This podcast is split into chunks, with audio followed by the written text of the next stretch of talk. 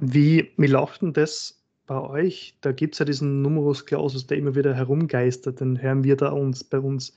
Wenn man zum Studieren beginnt, dann quasi, kann, äh, wenn man studieren beginnt in Österreich, dann kann man einfach so beginnen. Manchmal gibt es Aufnahmeprüfungen, weil es zu viele Leute gibt. Aber Numerus Clausus habe ich noch nicht gehört bis jetzt. Ne, der Numerus Clausus ist bei uns eben die Beschränkung, bis zu welchem Abiturschnitt Leute für ein Studium zugelassen werden. Das gibt es eigentlich in allen Studiengängen. Natürlich gibt es auch NC-freie Studiengänge, aber da ist dann einfach tatsächlich der Fall, dass es mehr Studiengänge gibt als Bewerber. Deswegen ist da der NC dann quasi überflüssig, aber es gibt ganz viele, gerade die medizinischen Studiengänge, auch Pharmazie und Tiermedizin gehören da auch dazu, wo der NC teilweise so hoch ist, dass dann Studienanwärter mit einem 1,5 Schnitt schon keinen Studienplatz mehr bekommen. Schon arg natürlich. Und dann die Folge ist natürlich, wenn Leute ein gewisses Studium interessiert, man verwehrt ihnen diese Möglichkeit in dem Sinne. Und dann suchen sie sich andere Alternativen. Kommen sie eben zum Beispiel, wo, wo es halt die Möglichkeit gibt, vor allem was sprachlich äh, sehr einfach ist, weil wir halt im deutschsprachigen Raum sind, kommst nach Österreich. Und ich höre teilweise auch schon, dass nach Ungarn nach viele, nach Budapest, ich glaube, das haben wir besprochen damals schon. Genau. Ja. Haben wir besprochen mit Budapest, genau, dass viele auch nach Budapest gehen, dort zahlst du der Haufen. Und es gibt sogar den eigenen Begriff, glaube ich, der deutschen Schwämme. Ich glaube, ich steht sogar auf Wikipedia, aber ich bin überrascht, dass das gibt in der Recherche. Ja, deutsche Schwimme ist ja eigentlich ähnlich wie, wie dieser Begriff der NC-Flüchtlinge. Finde ich auch mhm. eigentlich traurigerweise schon echt treffend. Warum macht man sowas, wenn das eh dann eigentlich, das ist voll zum Nachteil, das bringt ja niemandem was.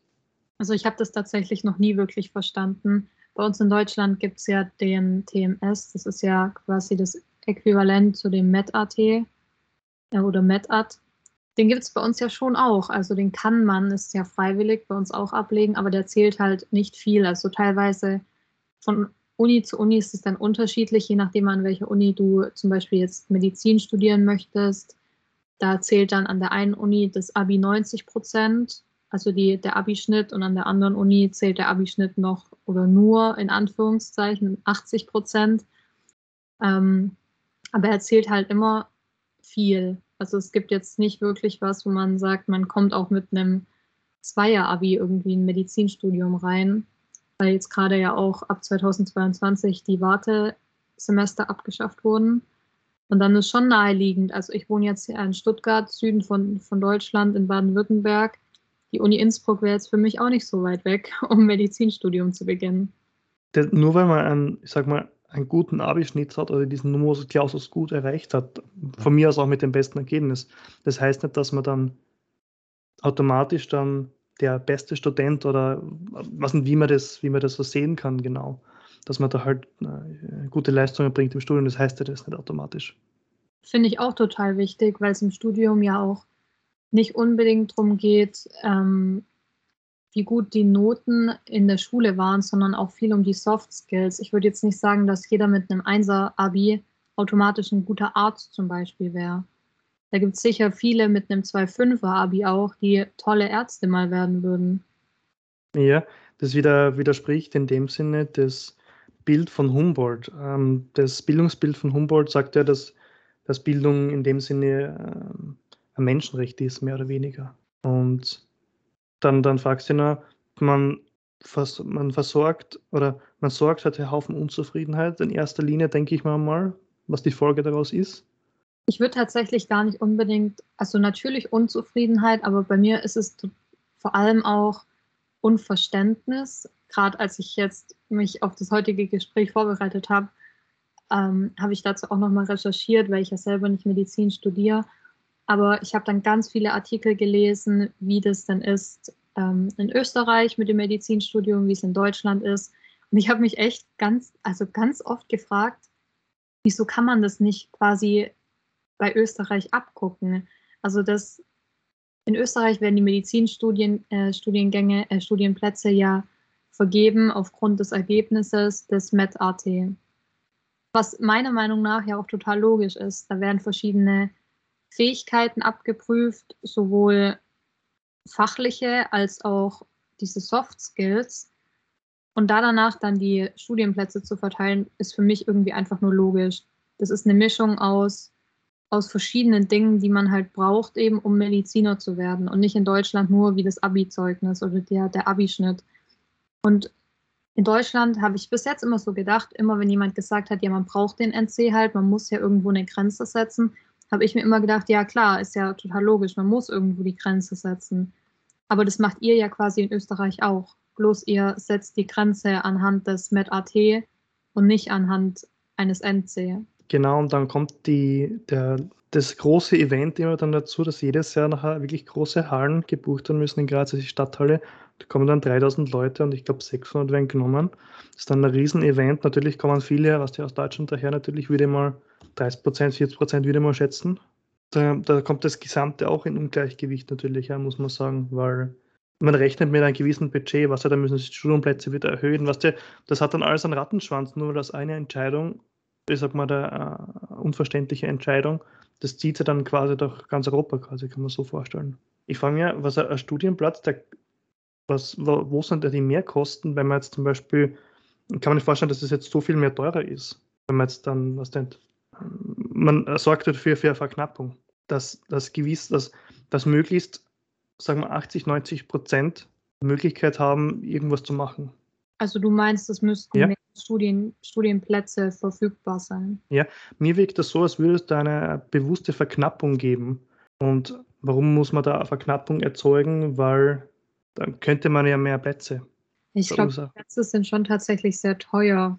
Ich glaube, das mhm. Problem liegt da schon in der Verteilung. Also, mhm. dass diese NC-Verteilung nicht ideal ist, würde ich jetzt mal sagen. Vor allem, es ist ja dann jetzt schon so weit gekommen, dass so viele deutsche Studierende nach Österreich gekommen sind oder Studienanwärter, um solche NC-Fächer bei euch NC-frei zu studieren, dass teilweise ja schon Grenzen von österreichischen, österreichischen Universitäten gesetzt werden mussten. Ja. Also, dass nur noch so und so viele EU-Ausländer angenommen werden dürfen. Es ist schon ein Punkt, weil ein gewisser, der Staat rechnet ja in gewissermaßen auch sein Budget aus. Und wenn dann also ein, ein Unkoll, ich sage jetzt mal, die Sachen kannst du nicht berechnen.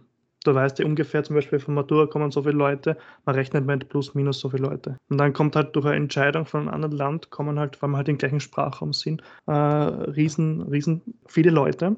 Und da muss man darauf irgendwie reagieren. Und das ist, ist verständlich ne, für jeden, der da kommt. Und das ist, ich finde es auch schön, dass, das, dass man die Chance dementsprechend auch nutzen kann, wenn sie möglich ist.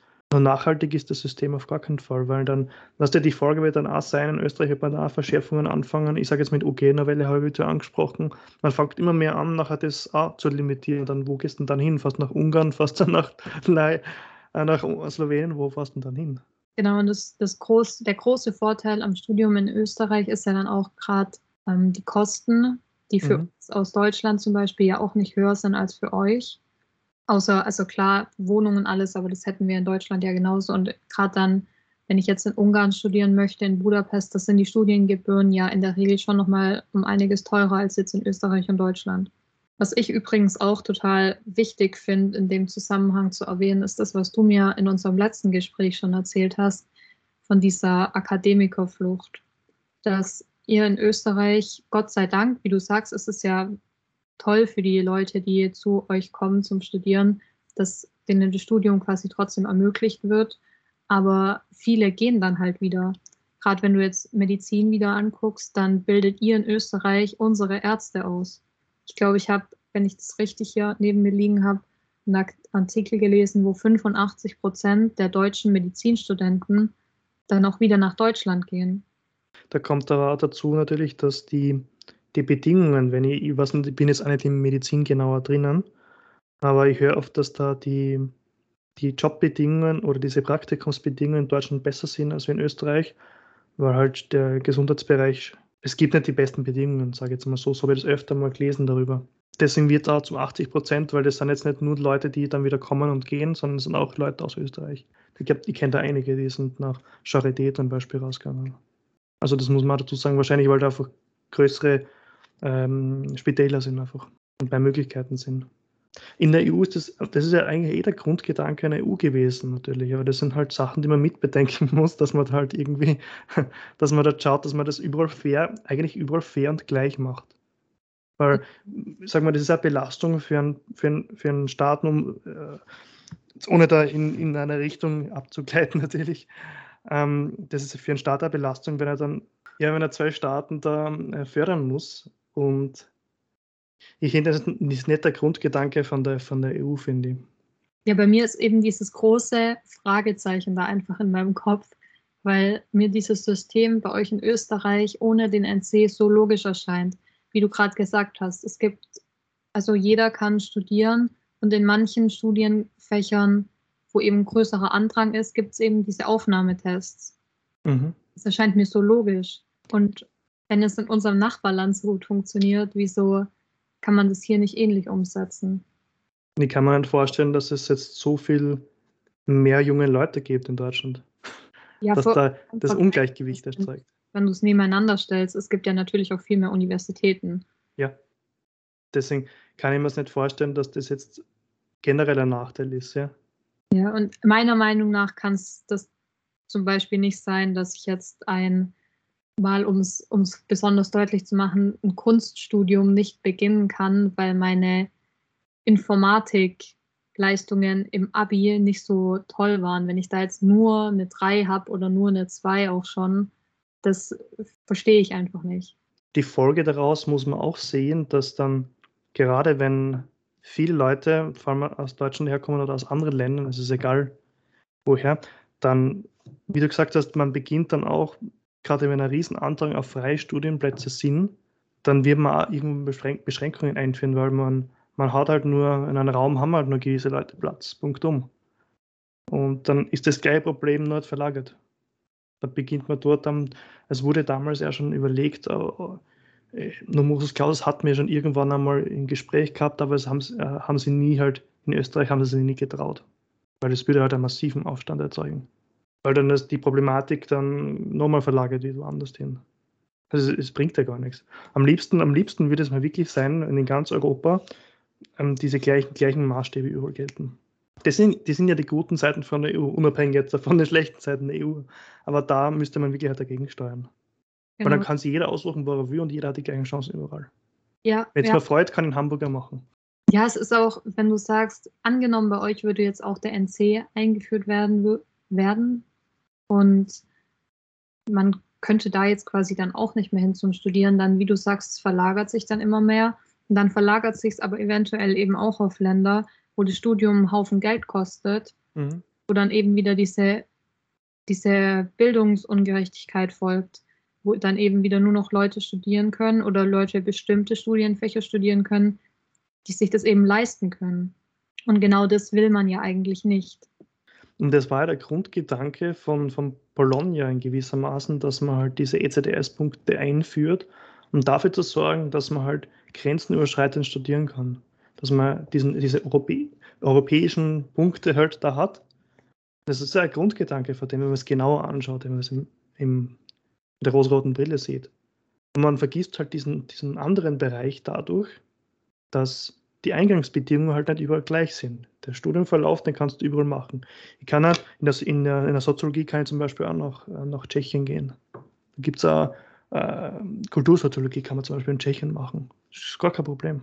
Genau, und dann ist es aber eben meistens so, wie wenn ich jetzt Germanistik zum Beispiel in Tschechien studieren würde, was ja auch tatsächlich möglich ist, dass ich dann vermutlich da studieren würde und dann aber schon auch wieder zurück nach Deutschland gehen würde.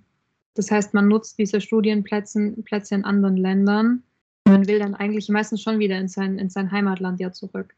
Das ja. ist ja wieder dann das Problem, dass viele Deutsche eben nach Österreich zum Studieren gehen und dann wieder zurückkommen. Aber es gibt meiner, glaube ich zumindest, korrigiere mich bitte, nicht so viele ähm, österreichische Studienanwärter, die nach Deutschland wollen zum Studieren. Ich glaube, andersrum ist es größer, oder? Ja, also von Deutschland nach Österreich ist es auf jeden Fall größer. Das ist eindeutig. Man, es ist jetzt unfair zu sagen, das nutzt man aus. Es ist das, das System, das hat man so gestaltet, Punktum, das sind halt die Spielregeln, die wir haben. Aber natürlich sind dann halt quasi die Leidtragenden, sind halt wie alle junge Leute. Und die Frage ist, wo will, wo will man hin mit dem Gesamten? Das ist eine riesen, riesen philosophische Frage, die wir jetzt eigentlich aufbauen. Da. Und ich glaube, da könnte man die, da könnte man stundenlang drüber reden. Ja, das stimmt. Da könnte man echt, da könnte man ewig erstens drüber reden und da könnte man, glaube ich, auch zig Experten dazu, dazu ja. noch fragen. Was halt das ideale System ist, wenn man das jetzt europaweit ausrollt. Dann, wo es Erasmus gibt und alles Mögliche, du kannst dort und da hingehen und so.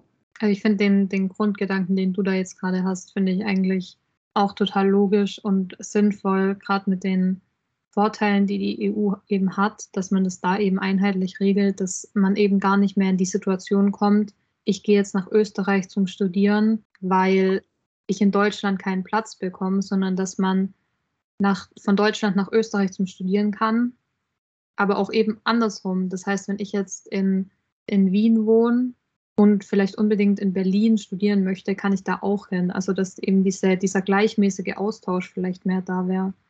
Ja, das je nachdem, wo ich mich wohlfühle, zum Beispiel. Genau, und nicht eben da, wo, ja. wo ich eben den Platz bekomme. Wo ich muss hin, wo ja. ich muss hin, wenn ich mir das interessiert. Weil es gibt oft Unis, wo halt gewisse ähm, Fokussierung auf ein Thema oder auf einen Fachbereich durch die Forschung halt auch dementsprechend existiert. Und da wäre das sicher ein Vorteil, wenn man da, dann ist es, glaube ich, ein bisschen entspannter für alle. Warum das nicht passiert ist, ich weiß es nicht. Und das werden wir, glaube ich, auch nicht so schnell lösen. Und ich denke, mit der offenen Frage, die mit der offen philosophischen Frage, sind wir dann, glaube ich, auch am, am Ende unseres Gespräches. Und ja, danke, Anna, dass du, dass wir uns da heute austauscht haben. Und gibt sicher viel, viel mehr Themen, was man noch viel mehr bereden hätte können. Also unsere Listen sind da ja lang neben. Und ja, Dankeschön. Ja, danke, dass ich, dass ich da sein durfte, dass ich mit dir darüber sprechen durfte. Ich finde es auch total spannend, gerade auch den Austausch unter Studierenden, der ist ja total, eh total wichtig und dann auch nochmal einen anderen Einblick zu bekommen, indem ich jetzt mit dir quasi aus Österreich rede. Wie läuft es bei euch? Wie läuft es bei uns? War total spannend. Danke dafür.